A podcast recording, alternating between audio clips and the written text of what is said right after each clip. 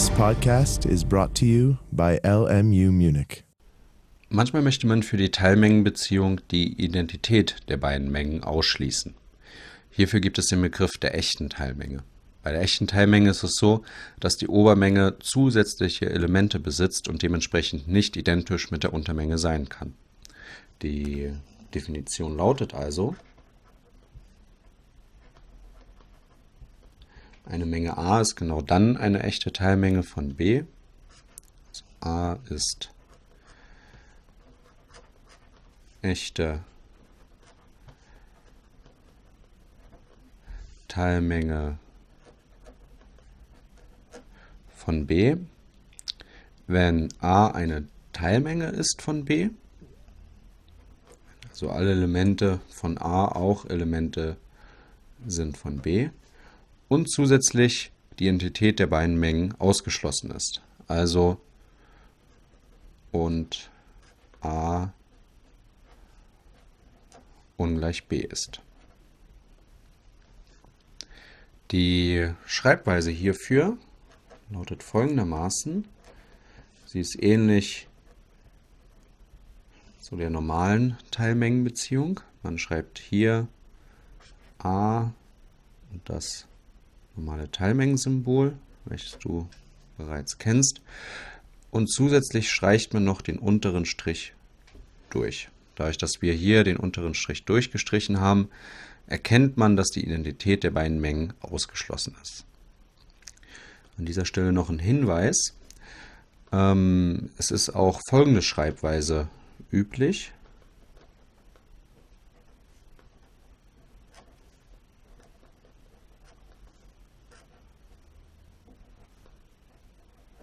Dass man quasi auch das Symbol der Teilmengenbeziehung nimmt, wo man unten den waagerechten Strich weglässt. Nun ist es aber so bei dieser Schreibweise, dass sie in der Mathematik nicht einheitlich verwendet wird. Es gibt Autoren bzw. Dozenten, die unter der Schreibweise verstehen, dass a eine echte Teilmenge ist von b. Es gibt aber auch ähm, Autoren und Dozenten, die darunter eine normale Teilmenge von B verstehen. Dementsprechend musst du ähm, für deine Vorlesung schauen, welche Schreibweise dein Dozent verwendet, um diese dann halt auch in den Übungsaufgaben bzw. in der Klausur anzuwenden. Gut, fassen wir das Ganze einmal zusammen. Wenn also a eine Teilmenge ist von b, und der äh, waagerechte Strich unten nicht durchgestrichen ist, dann ist die Identität der beiden Mengen möglich. Also der Fall a ist gleich b ist möglich.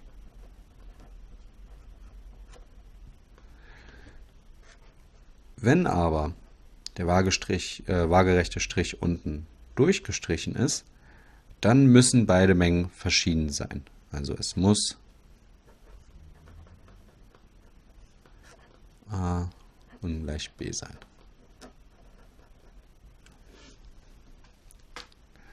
Schauen wir uns das Ganze mal an ein, zwei Beispielen an.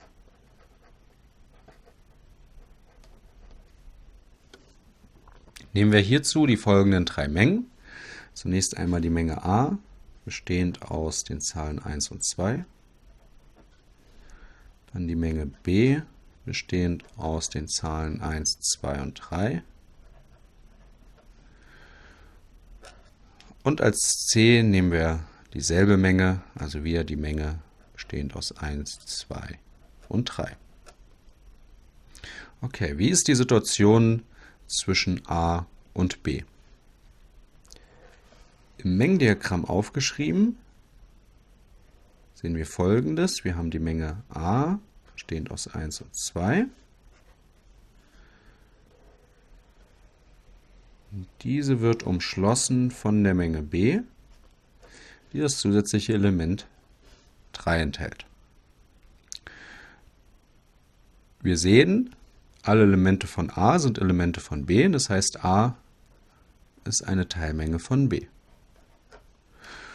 Zusätzlich ist es auch so, dass a ungleich b ist, denn b besitzt 3 als zusätzliches Element. Also b besitzt Objekte oder besitzt Elemente, die keine Elemente sind von a. Dementsprechend müssen beide Mengen verschieden sein und wir sehen daran, dass a auch eine echte Teilmenge ist von b. Gut, wie sieht die Situation jetzt zwischen b und c aus? Du siehst, beide Mengen sind identisch. Das heißt, im Mengendiagramm dargestellt, wir haben hier b, wir haben hier c, umfassen beide Mengen dieselben Elemente, nämlich 1, 2 und 3. Weil beide Elemente identisch sind, muss b auch eine Teilmenge sein von c. Denn jedes Element von b ist ja auch ein Element von c. Aber weil die beiden Mengen identisch sind, kann b keine echte Teilmenge von c sein. Denn in unserer Definition der echten Teilmenge ist ja die Identität der beiden Mengen ausgeschlossen. Es gilt also, b ist keine echte Teilmenge von c. Das Symbol, was ich hier vorne hingeschrieben habe, ist die Negation, die den Ausdruck danach negiert. Das heißt, dieser Ausdruck hier insgesamt bedeutet nichts anderes, als dass b keine echte Teilmenge ist von c.